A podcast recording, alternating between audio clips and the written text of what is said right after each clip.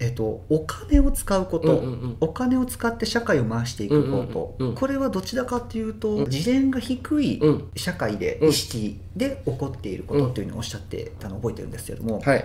あの次元が低い星ですね。次元が低い星、はい、だからもうもちろん4次元5次元に行けばもう肉体すらないですよね。エネルギー体で生きてますから。あだからもう物理体のエネルギー交換するシステムっていうのは使ってませんから、ーうーん。うんだから今3次元の地球であるがゆえに、うん。あの物々交換の仕組みしかないので,、うん。で物々交換も終わって今は発展させたお金というシステムを使っているということです。だから全宇宙で見ればあのなんていうのかな。あのいい悪いではないですけど、はい。私たちが通るプロセスなんですけどもうん。やがて私たちも進化、えーすれば、えーこの間ですねバシャールさんに聞いて全員が気づくのはどのぐらいですかって言ったら30年ぐらいかなって言ってました。私は50年ぐらいと想定してたのが少し早く言われて嬉しかったんですけど、はい。その状態に、まあ、30か50か本当にそうなるかどうかっていう年月のよ予言はできないですけど、はい。多くの方が気づいた瞬間マネーシステムは消えるはずです、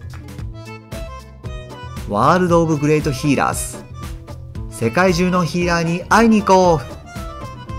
皆さんこんにちはサティです。今回はお金の話。この世の中にマネーシステムは必要なんでしょうか？個人間において等価交換をするというのもよくある話。例えば私のお料理とあなたのマッサージを交換しましょうというもの。そもそもお金とは何でしょうか？現在有力な説だとされているお金の起源についての学説をたどっていくとお金は物々交換を発展させたものであるとされています。先ほどの例で言うとお料理ができる人でマッサージを受けたい人とマッサージができる人でお料理を食べたい人。このマッチングができないとどちらもお互いの求めるものを得ることはできません。そこにお金という価値が約束されたものを間に置くことで相手をわざわざ探しに行かなくても自分の求めるものを手に入れることができます。お金の仕組みやお金とエネルギーについての話はよく議論されているところですが今回中川さんがお話しくださるのはお金と次元についてのお話。なかなか聞くテーマではないところがこれまた興味惹かれるところ。一体どのようなお話になるのでしょうか。ではこの辺で中川さんのユニークなお話にまた耳を傾けてみましょう。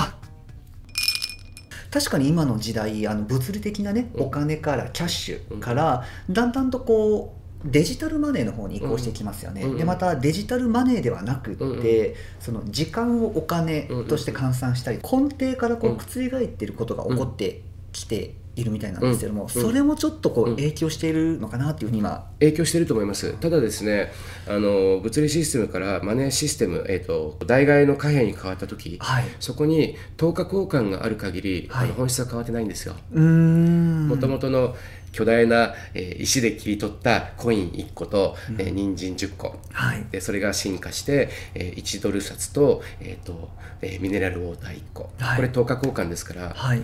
あの何も本質は変わってない。うん。でそれがマネーシステムリアルなマネーじゃなくて、えー代替マネーのシステムに変わっても、はい。等価交換がある限り実は考え方は同じでそうですね。はい、ここから発展するには、はい。あの等価交換えーこの1対1を交換しよう1対1の価値を交換しようっていうのではなくて、はい。私はこの価値をただ出したいただ上げるよだけです。その瞬間マネーシステムは崩壊します。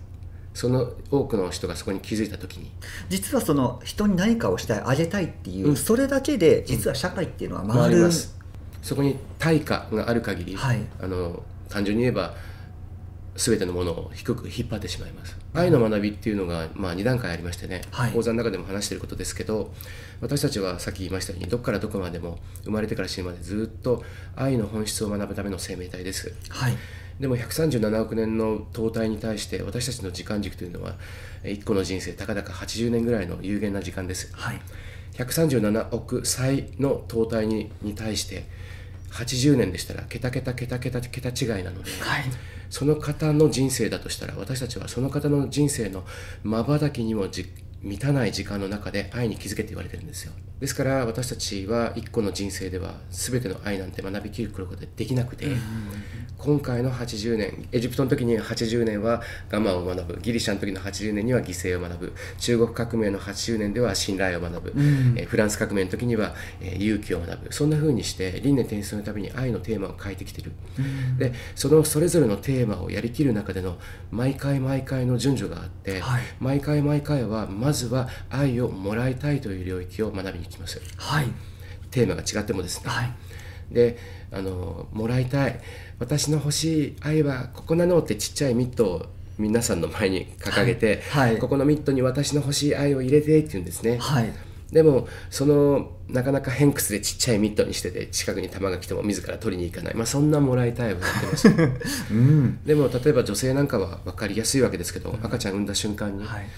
私の全てをこの子にあげたいと思います、つまり愛の2段階目は与えたいです。はい最初の第1段階がもらいたい、はい。2段階目、まあ、最終段階が与えたい、はい。でこの与えたいに入る人が多く増えた時に、私こそもらいたかったけど偏屈なもらい方してた。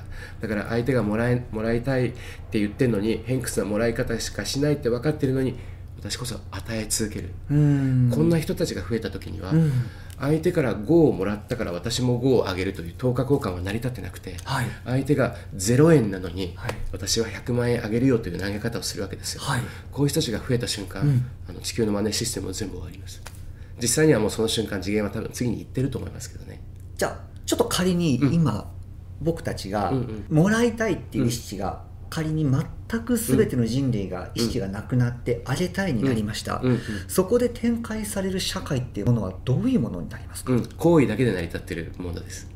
多くはそういう事例を出すと、はい。じゃああの何にもねあの働かなくてもお金がもらえるんだというふうに錯覚する人がいるんですけど、はい。意識が上がってるってことは、はい。人のために何かをしたくてしたくてしょうがない状態です。したくてしたくてしょうがない。つまり今の次元で言うと仕事をしたくてしたくてしょうがないってことになるんですよね。そうです確かにお料理を作りたくてしょうがない人もいれば僕みたいにビデオの編集するのが大好きな人もいれば先生みたいにねこう講演活動するのが大好きな人もいたり、はい。その自分の得意とするものを世の中に足し合っていくだけで社会が成り立つ仕組みの次元になるってことです。なりそうですね。なりますよ、お腹が空いた、うんパンが食べたいなっうん。て僕が思いました、うんうん。あれ？パンが食べたいなっていうのはももらいたいっていう意識なんでしょうか、うんうん、これは生理生理的な欲求ですよ、あね、エロ気ですか、うんうん、そうするとパン屋さん行くわけですよ。パン屋さんに行きますね、はい、でパン屋さんは食べて欲しくて欲しくて作って作りたくて作ってる人がいっぱいいるわけですよ。あでそこでパン1個ちょうだいって言ったらこの人たちは涙を流してもらってくれてありがとうって言うわけですよ。ああじゃあそのパン屋さんはそこにお店を持っている、うん。今の時代だと家賃とかね、うんうんうん場所代とかそういうのがかかってきますけど、うんそういうものも、うん。この土地を使って使ってってそうです。言ってる人がいるってことですね。そうですよ。この電気を使って使ってって言ってる人がいるんですよね。そうですよ。あれお金いらないじゃないですか。いらないですよ、僕たち何やってんですか？こんなところで何やってんですか？僕たち。はい、だからもらいたいって言ってる人が多い限り、まあ、足引っ張るわけですよねそういう人たちが悪いわけじゃないですよ、はい。まあ、気づきということをやってるんで、はい。それも気づきの一時代です。